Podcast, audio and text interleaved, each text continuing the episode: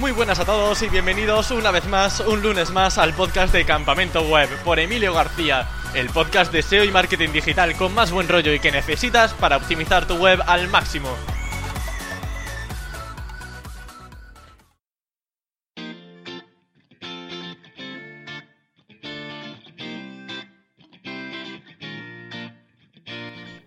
El podcast de esta semana está patrocinado por una empresa muy especial, porque como muchos sabéis es mi herramienta SEO preferida. Se llama Ahrefs, que destaca por ser una herramienta SEO que te permite hacer de todo, con datos muy fiables. La uso para absolutamente todo cada día, analizar la estrategia de link building, hacer keyword search de manera profesional, analizar los enlaces que utilizan la competencia y así replicarlo, o por ejemplo analizar la dificultad de una keyword. Una de las estrategias que uso para ver cuáles son las URLs más rentables de la competencia es analizarlas con el Site Explorer. Pongo el dominio del competidor y luego entro en la sección de mejores páginas desde la barra lateral.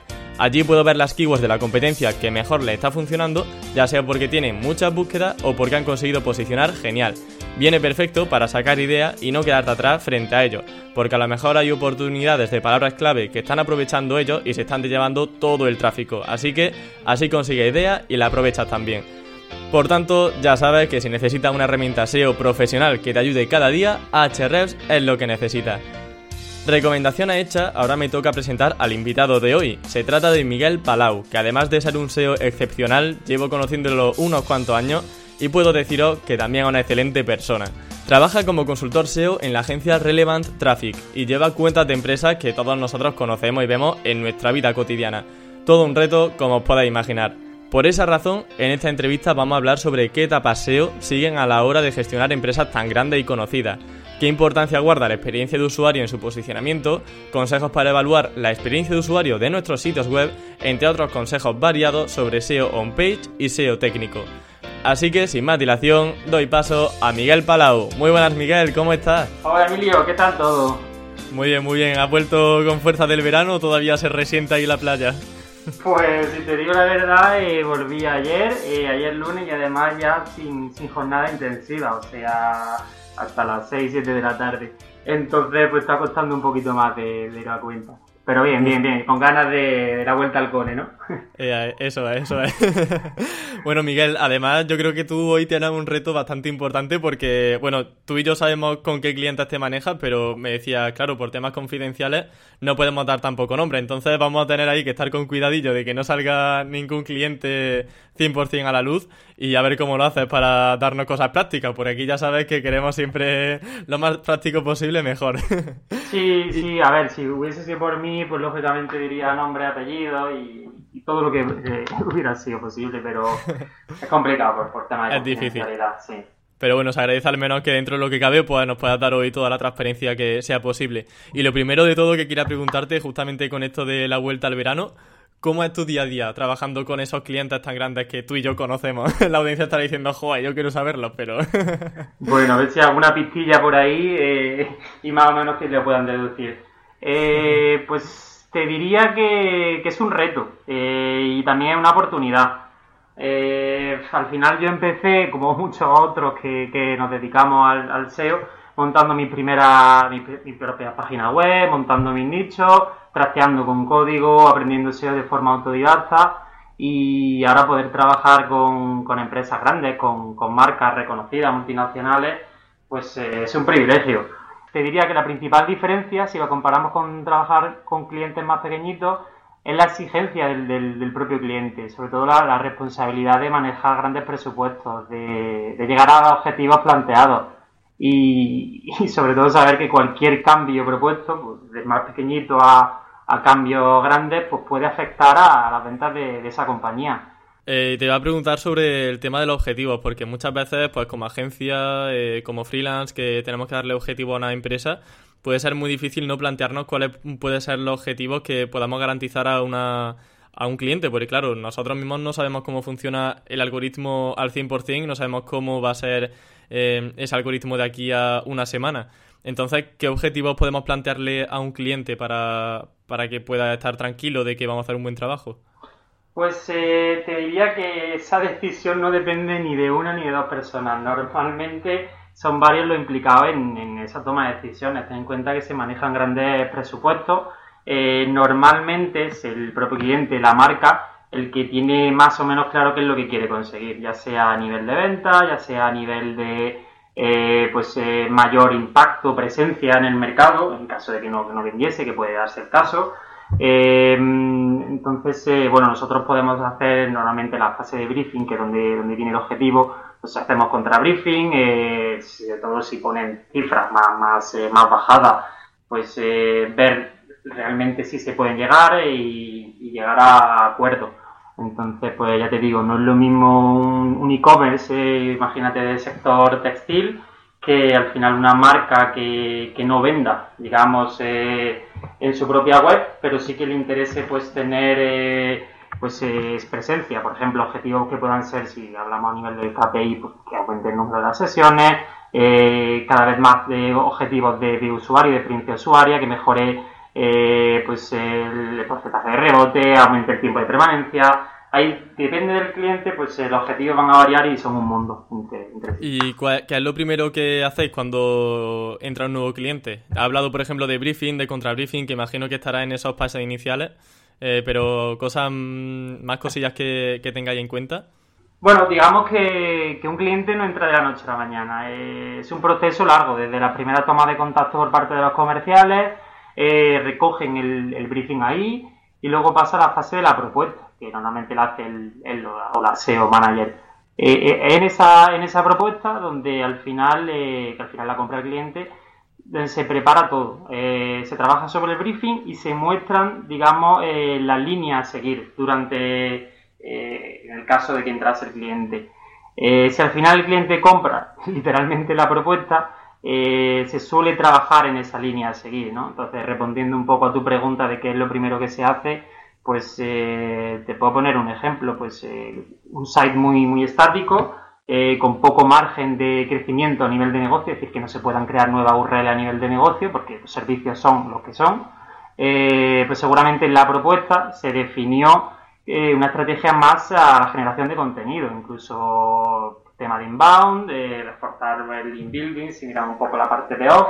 Eh, y eso pues ya se definió en la fase de, propuesta. Entonces, una vez entra el cliente, ya está marcada más o menos la línea a seguir. Hmm. ¿Vale? ¿Y tener una metodología SEO común para todos los clientes o cada uno lo trabajáis de una forma distinta? Porque en el caso de que sea distinta, no sé si podrías darnos también algún ejemplo. O si la tenéis igual, pues bueno, con decirnos un poquillo cuál es esa metodología, yo creo que sería suficiente. Lo que sí que trabajamos, eh, la mayoría de los casos son eh, partes fundamentales del SEO. Eh, y con, me refiero, por ejemplo, rastreo de indexación, por ya bajarlo un poco más. sobre todo en este tipo de grandes sites, grandes cuentas, aquí es donde solemos encontrar la mayoría de los problemas. Esto digamos que sería una parte fundamental en el 99% de, no decir 100%. O sea, rastreo de indexación suele ser el problema muy típico de e-commerce, ¿no? Según prácticamente cualquier cuenta, eh, marca o empresa. Digamos que la lógica y lo normal, esto casos muy concretos, ya te digo que el cliente solamente quiera una migración. Bueno, pues aquí lógicamente no hay que hacerlo. Pero sí que sería, por así decirlo, el step 1 en casi todos los casos. Y además, eh, como te decía, suele, suele ser donde encontramos la mayoría de los problemas. Eh, y más específicamente, ¿qué tipo de problemas son y cómo los podéis detectar? O sea, una empresa que está ahora mismo escuchando el podcast dice, ostras, ¿y ahora yo cómo sé si tengo ese problema de indexación o de rastreo que nos comenta Miquel? viene sobre todo cuando no tienes control. Y cuando no tienes control es cuando hablamos de miles o de millones de URLs. Eh, lógicamente, eh, ni aunque tenga 20 ceros, va a poder tener ese control de tanta URL. Aquí pues tienes que trabajar con patrones, con reglas y bueno, pues eh, ver un poco que cómo mejorar esa parte de rastreo, ver si se están generando esos problemas de indexación por contenido duplicado, eh, en fin, es. Y luego, por ejemplo, también eh, me gustaría saber un poco cuáles son esos procesos a nivel SEO que realizáis mes tras mes. Por ejemplo, pues primera semana, conocer el negocio. Luego un mes de keyword research. Y luego links cada tres semanas. y si varía mucho de un cliente a otro, pues nuevamente, pues si puedes poner ejemplos, pues mejor. A ver, eh, depende mucho de los tiempos marcados al inicio del proyecto y, de los propios objetivos, que como hablaba antes. Y sé que te estoy diciendo mucho lo de depende y dando respuestas ambiguas, pero es que, digamos, no hay un paso uno, paso dos, paso tres a seguir a rajatabla, como si esto fuese un, panel de, conversión. Mm, esto sí que tendría sentido, ese proceso, esa metodología, pues eh, digamos en procesos muy concretos, como podría ser una migración, donde los pasos están muy claros y hay que seguir la rajatabla, de hecho eh, se deben de seguir la rajatabla para no liarla. A ver, te intento poner un ejemplo pensando un poco. Em, imagínate que hablamos de, un e-commerce, el cual es un, en caso real, eh, un e-commerce el cual es un, nicho eh, bastante conocido en, en, su sector, cuenta con miles de productos y van a hacer un rediseño. ¿Vale? Van a pasar a una tecnología eh, hecha con React, con JavaScript, eh, además eh, de esta nueva tecnología, dentro del nuevo rediseño se va a trabajar con la personalización. Está tan de moda. Es decir, tú vas a poder entrar y seleccionar tu perfil de usuario. Y por cookie se te va a quedar almacenada tanto la home como las categorías, todo en base al perfil que, que has seleccionado. Pero es que además de todo esto, digamos que las categorías de navegación, y pensando un poco en problemas de rastreo e indexación, todas estas categorías son filtros y esos filtros son los que hemos seleccionado a nivel del perfil de usuario. Es decir, eh, aquí nos estamos enfrentando a la complejidad de la tecnología por un lado, eh, a los problemas que, podamos ver, que son bastante evidentes de, rastreo e indexación. Em, es, bastante complejo, ¿vale? Más allá de lo, incluso del propio negocio en sí mismo. Pero es que te puedo poner ¿Ya has tenido alguno más sencillito? claro, claro. A nivel de, de, decir... el caso totalmente contrario. Una marca, por ejemplo, de, mm, del sector de la alimentación de mascotas, ¿vale? Eh, la cual no, no, es posible. No hay mucha, ¿eh? No hay... La cual no puedo nombrar. ya he ido descartando. Eh, la cual no puede vender eh, los productos, digamos, en, su propia página web, ¿vale? Pues eh, lógicamente pues, porque vende a, distribuye a e-commerce eh, pues tiene objetivos que no son de ventas, son pues de marca, de sesiones, de usuarios. Y ahí el trabajo es mucho más sencillo. El trabajo consiste en atacar nuevas keywords, normalmente es con, el contenido, con, los artículos, eh, con, landing de, campaña y solucionar errores que puedan surgir, pequeñas mejoras. Es bastante más sencillo que el, que el caso anterior que, que te comentaba. Por lo tanto, el proceso ideal pues bueno, pues estarán los manuales, pero la realidad es que cada cliente es un mundo y tienes que saber un poco adaptarte y, cómo actuar en cada caso. Vale, pues vamos a hablar un poco de tiempo, ¿vale? A ver cómo, cómo rondan esos tiempos. Por ejemplo, para hacer un keyword research, ¿cómo podemos medir cuánto tiempo nos puede llevar a hacer un estudio de palabras? Pues, eh, mira, eh, en la fase inicial, cuando se suele hacer propuesta o justo cuando entra el, el cliente, eh, se define lo que nosotros llamamos un cancha. Básicamente es un calendario donde vienen las acciones y los tiempos marcados. Eh, vale, eso me gusta mucho, eso me gusta. vamos a ver, vamos a ver. Entonces, eh, ese calendario se trabaja con, el manager, con, los compañeros de, proyecto. Normalmente solemos trabajar uno, dos personas al menos en, una cuenta. Al final enriquece bastante ¿no? el, el tener ese constante. Y, también se comparte, lógicamente, con, con clientes, tenga feedback, a ver qué le parecen los, tiempos, los entregables o los pasos a seguir. Y dentro de, esos pasos, pues lógicamente el keyword research que me preguntaba, pues estará en la fase inicial, seguramente detrás de la parte de retroindexación. Eh, nos va a permitir el keyword research, que es fundamental para conocer el negocio, más allá de luego la parte de asignar esas keywords a la URL. Entonces depende mucho de, lo grande que sea el, cliente. El keyword research que te puedes tirar, eh, pues no sé, un, mes entero. Para un tiempo, lógicamente, no ocho horas diarias, pero, pero sí, porque al final pues eh, puedes tener diferentes idiomas, eh, porque tienes que establecer reglas que son complejas. Ya ni siquiera entro en, la hora de, de, ir keyword URL por URL. O sea, sino que tienes que tener una big picture, ¿no? por así decirlo, para, para verlo de una forma genérica y pensar en cómo sacar esa información sin tener que ir URL por URL. En fin, eh, depende mucho del caso, ¿no? Por, por cerrar un poco el... Y en esa Excel que comentaba, yo sigo con mi calendario en la cabeza. Después de ese Keyword Research, ¿qué, otra etapa encontraría? Después del Keyword Research, eh, bueno, pues lógicamente va de la mano del assignment. Eh, lo que te decía, pues asignar esas keywords a esas URLs que podrá ser manual. Si es pequeñito, pues te puedes parar, o incluso las categorías de un e-commerce, si no son demasiadas, pues te puedes parar ahí una por una asignando pues los metadatos básicos, lo típico, el title, la meta description y el H1, ¿no? Eh, en el caso de que sea, por ejemplo, el e-commerce complejo que te he contado antes, pues eh, se van a asignar eh, las keywords a las categorías y páginas principales, pero es que el resto va a ser todo por reglas, por patrones.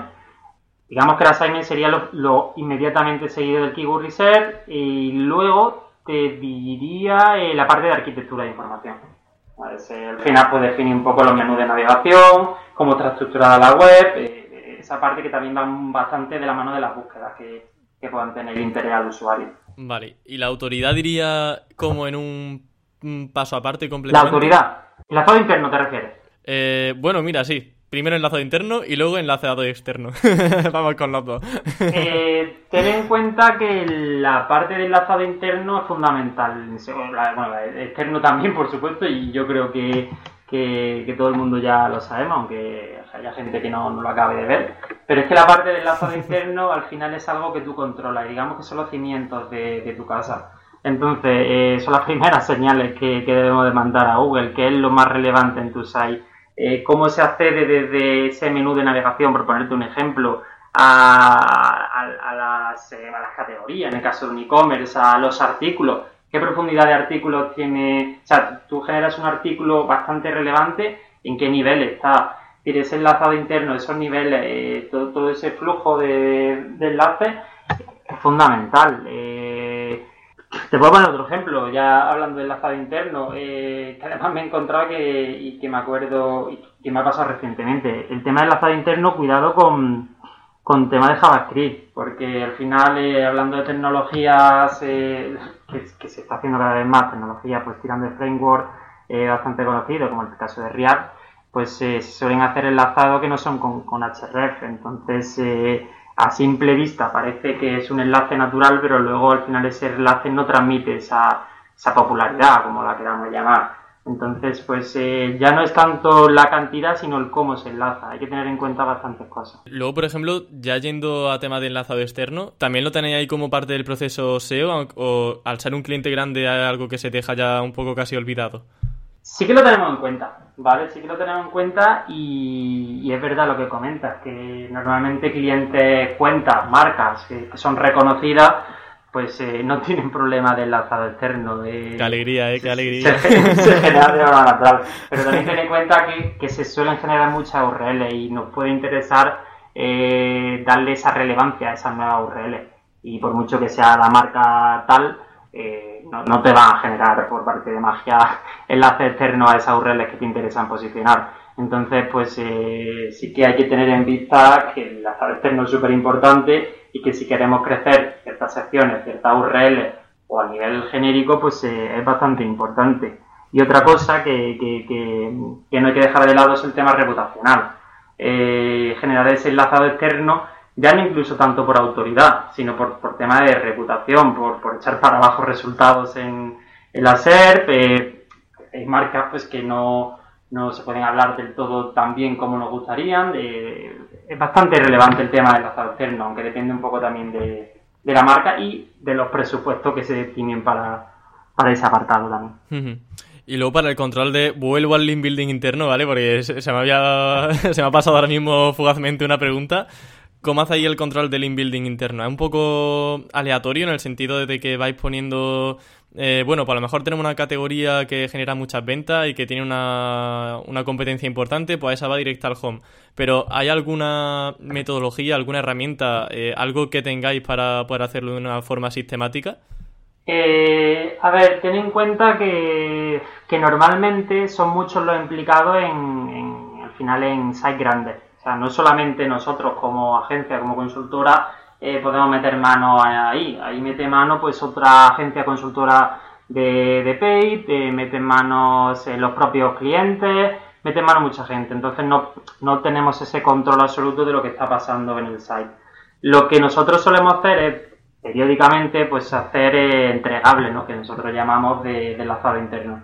Entonces pues nos paramos un poco a auditar cómo está la situación actualmente y ahí pues donde vemos esas deficiencias a la hora del enlazado sabemos las prioridades, sabemos a nivel de ventas, en el caso de e-commerce, a nivel de visibilidad, sea, más informacionales, que es lo que le interesa potencial, y eso lo tenemos que reflejar lógicamente a nivel de, enlazado interno. Entonces, le digo, no es algo que se haga todos los días, se hace, pues depende del cliente, por supuesto, pero cada cierto tiempo eh, esa, revisión del enlazado interno. A la hora de generar nuevo contenido, siempre tenemos que tener en cuenta eh, esas prioridades marcadas por, por cliente. Y ya pues al final cada, cada consultor, en nuestro caso, pues tiene su estrategia, no todos, no todos seguimos lo mismo. ¿Cuál es tu pues, estrategia? Eh, depende mucho del cliente, pero al final es siempre tener un poco en cuenta eh, las URLs que ya están posicionando y para qué keywords. Entonces, a la hora de enlazar, eh, saber para, por qué keywords está enlazando esa URL que tú quieres enlazar y trabajar con sinónimos, con, con, esa semántica, ¿vale? No siempre enlazar de forma exacta como si fuésemos robots. Entonces me gusta mucho bastante, me gusta bastante pararme antes de poner el enlace, sobre todo a la hora de generar ese anchor, saber esa URL de destino, qué tal está funcionando, para qué keyword, para qué query, y ver cómo puedo darle una vuelta para ver si puedo atacar sinónimos que, que, no tengan tanta relevancia, por ejemplo. Mm, o si me interesa, por ejemplo, el anchor exacto, porque no tiene ya la suficiente relevancia, en fin. Vale, y por ejemplo, para una URL eh, ¿Cómo sabes eh, qué URLs son las que necesitan un poco más de fuerza a nivel de autoridad interno? Eh, has comentado por temas de negocio meramente, pero ¿tienes a lo mejor alguna herramienta que también te permita decir, mira, pues esta URL necesita eh, más autoridad? Y lo he visto con Screaming Frog o con cualquier otra herramienta que he visto que tiene poca autoridad. ¿O es algún proceso también un poco más manual y de estar todo el rato hablando con, el, con la compañía?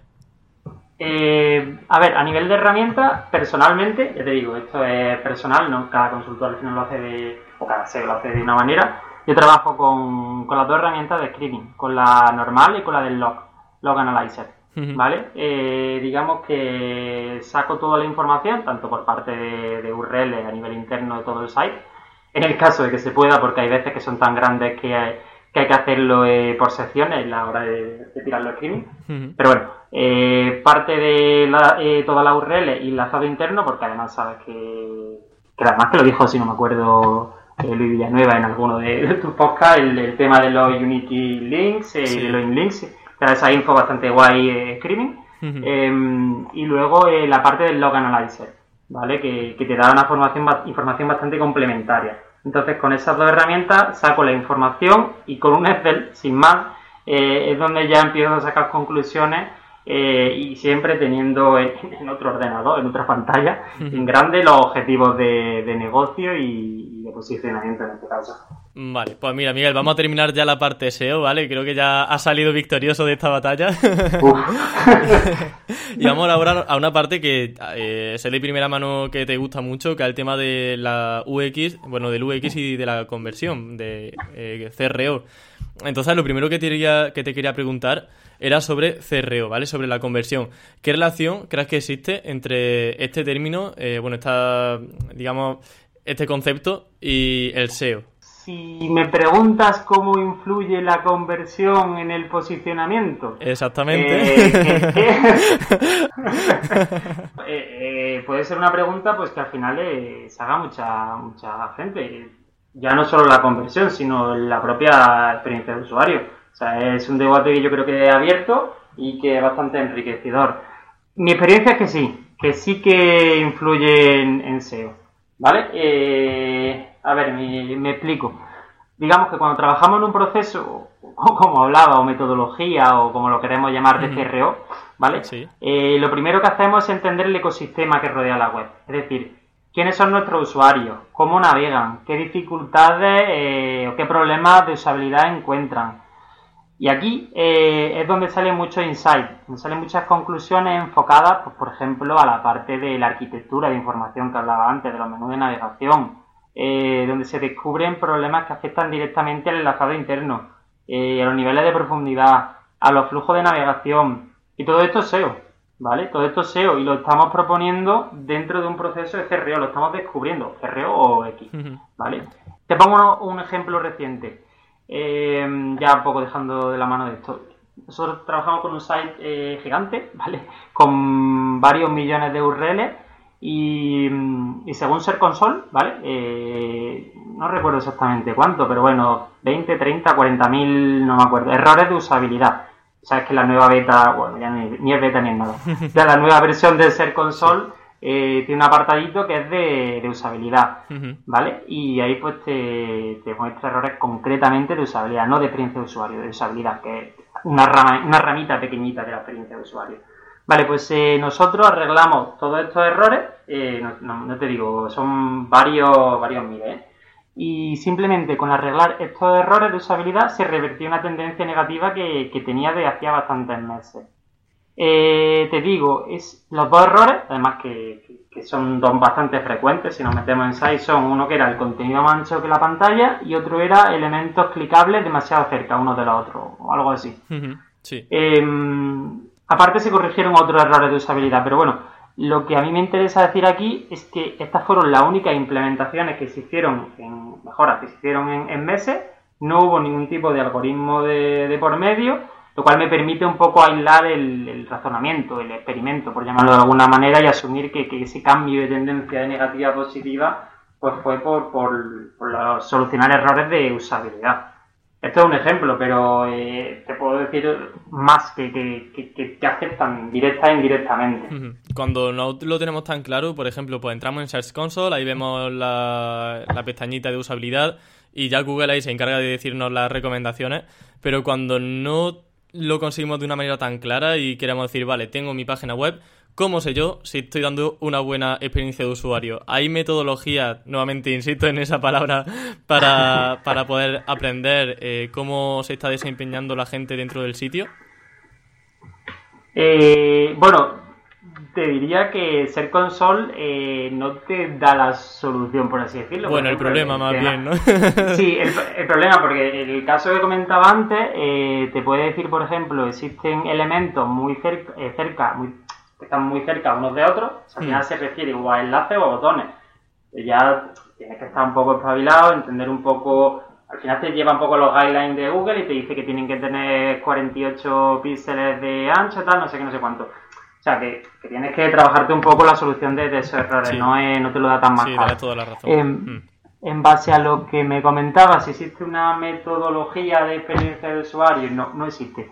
Eh, no existe eh, a nivel de experiencia de usuario. Sí que existen eh, diferentes herramientas que nos van a permitir pues detectar errores. Y, por ejemplo, te hago, te, digo, por ejemplo, una que que es eh, los test o análisis heurísticos, ¿vale? Al final estos son eh, un Excel, ¿vale? Sí. que, te gusta. Sí, sí, me encanta. Eh, es para llevarlo lo más simple posible, donde se enumeran diferentes puntos de la usabilidad, pero esos puntos están basados pues en, claves que han dicho al final pues los gurusetes de turno de expertos, bueno, expertos de, usabilidad, pues como puede ser eh, Nielsen, ¿vale? Eh, uno de los más conocidos. Entonces, en base, por ejemplo, los 10 principios de Norman Nielsen, pues, eh, y otra serie de, por ejemplo, de principios de puntos a tratar, pues te generas un Excel, hay plantillas por ahí, por,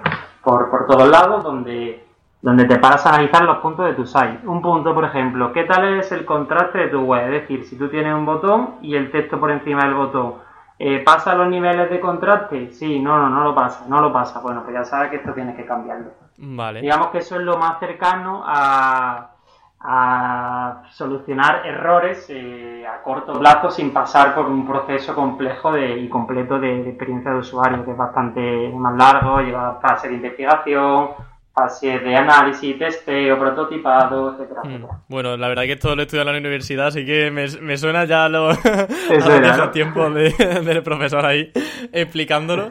Y bueno, te voy a pedir un favor, otro más aquí en, la entrevista. La verdad es que aquí nos está haciendo favores todo el rato, dándonos aquí tantos consejillos. Y para la audiencia, ¿vale? Si puedes mandarnos nombres de este tipo de puntos que se pueden tratar, pues por ejemplo, has comentado todos los de Nielsen, pues si conoces algunos más que podamos tener en cuenta para tener un pequeño checklist de aspectos a tener en cuenta, pues me los pasa y en el blog de Campamento Web, pues para tenerlos como recursos. Venga, eso está hecho, ¿no? De memoria no te lo puedo decir porque soy malísimo con los nombres. Eh, de hecho, me acuerdo de Norman Nielsen de, casualidad y él es el mega referente por por así decirlo, porque es súper súper importante. Pero el resto te lo tengo que mirar. Ya, por eso digo, eso lo tienen en el blog, como imagino, digo, si no lo hubiese dicho. Pero bueno, Miguel, continuamos ahora con eh, tema de herramientas, ¿vale? Y me gustaría Quizá no tanto deseo, porque al fin y al cabo sobre SEO sí que tenemos ya Screening Frog y todo eso, pero para medir, por ejemplo, la conversión y temas de experiencia de usuario, ¿nos puedes recomendar alguna cosilla? Aunque sea el típico Analytics con alguna funcionalidad que a ti te guste ver o algún aspecto interesante para analizar. Eh, sí, claro. A ver, eh, personalmente eh, uso bastante dos herramientas, ¿vale? De, que sirven tanto para UX como para CRO e incluso para SEO. Eh, una de ellas se llama Miro, vale, bueno, lo primero son dos herramientas en la nube y son gratuitas, es decir, son páginas web y son gratuitas, ¿vale? Tiene versiones de prueba bastante, no son de prueba, sino gratuitas bastante potentes. Vale, joder, Miguel, te estás luciendo hoy, ¿eh? Qué bien. Entonces, y, no, y no voy a dar enlace de afiliado ni nada, ¿eh? O sea que... joder, qué alegría. Eh, sí, la primera Miro decía, Miro, ¿no? Miro, tal cual, o Miro. Eh, no sé si miro.com o tal, creo que antes se llamaba Real Time Board. Bueno, eh, vale, lo dejaré de todas formas también nuevamente en la descripción del podcast y en Campamento Web para que lo vean en el artículo.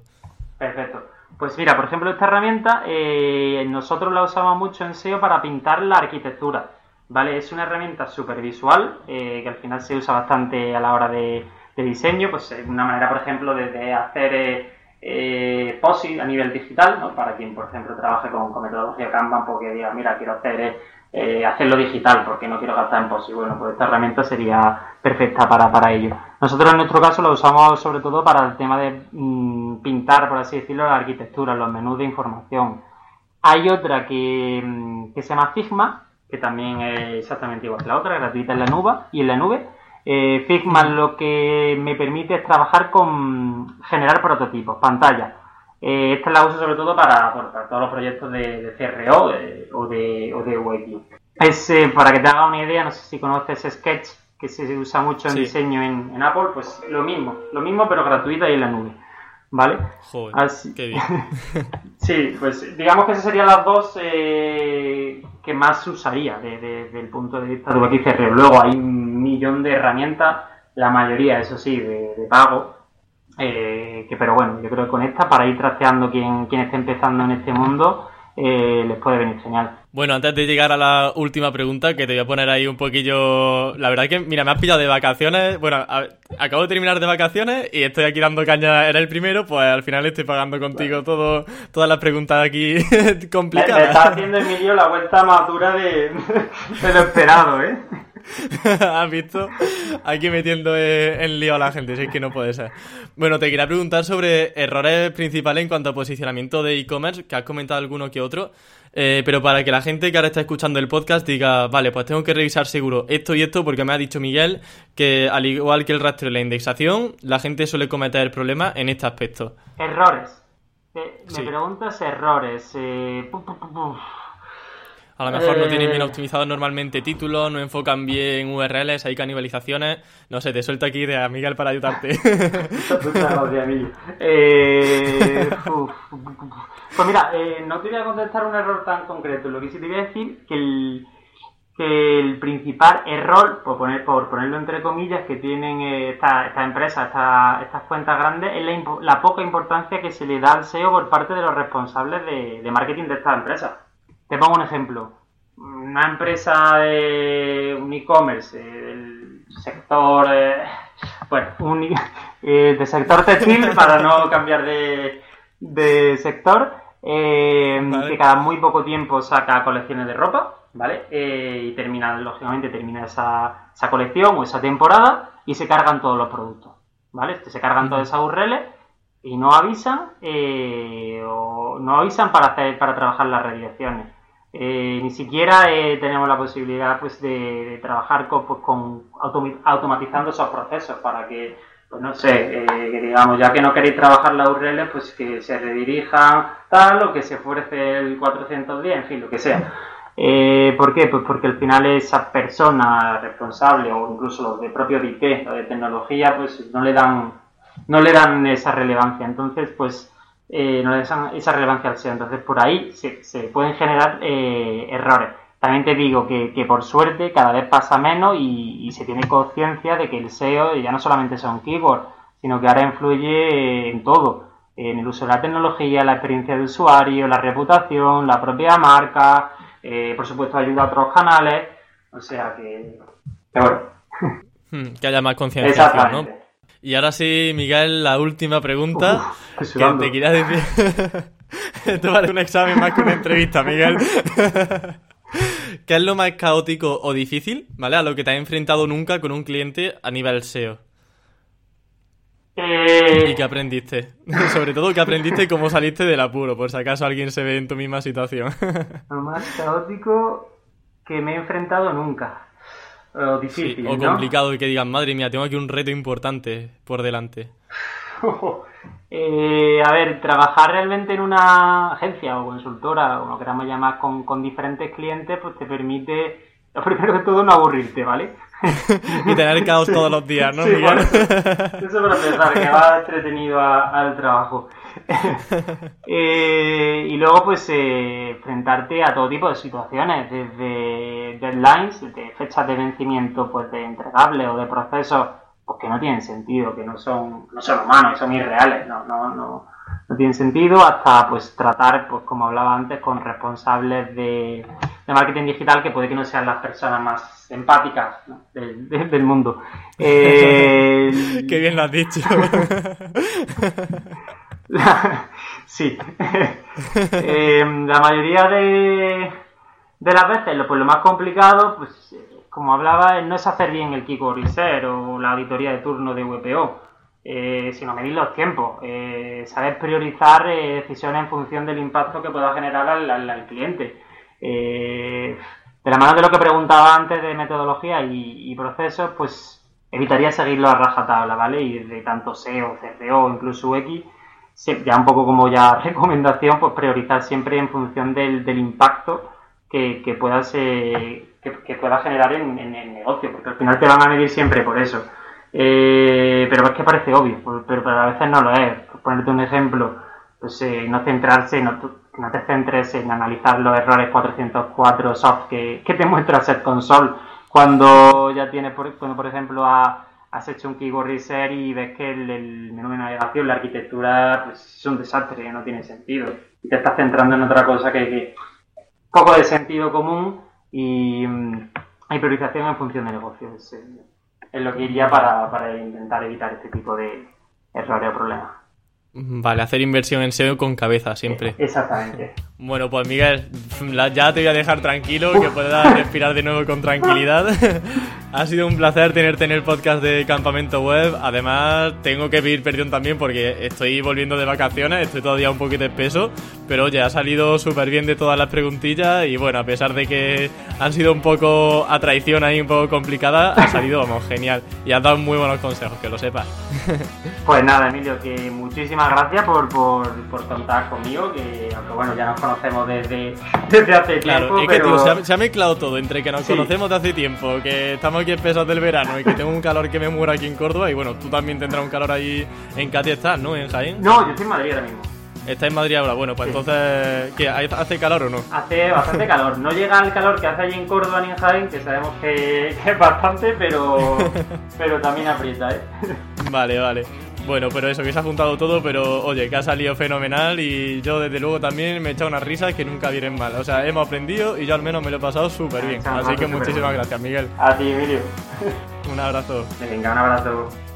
Y así terminamos el podcast de esta semana. Nuevamente, muchas gracias a Miguel por aceptar, por venir al programa, porque además, pues ya sabes que estoy dando guerra en el canal de YouTube y los podcasts estaban un poco olvidados, pero volvemos ahora en septiembre y bueno, la verdad es que no se lo he puesto nada fácil. Primero porque cuesta un poquito volver otra vez a los podcasts y vamos, le he puesto aquí preguntas que eran complicadas de responder, pero, lo ha hecho perfectamente. Así que espero que vosotras ya hayáis aprendido también mucho. Yo desde luego he aprendido mucho con Miguel. Sobre todo me ha gustado el tema de los consejos de experiencia de usuario, que son cosas teóricas que yo, por ejemplo, no conocía. Y vuelvo a insistir en que en el blog, en campamentoweb.com, tenéis los recursos mencionados y enlazados con su respectiva documentación.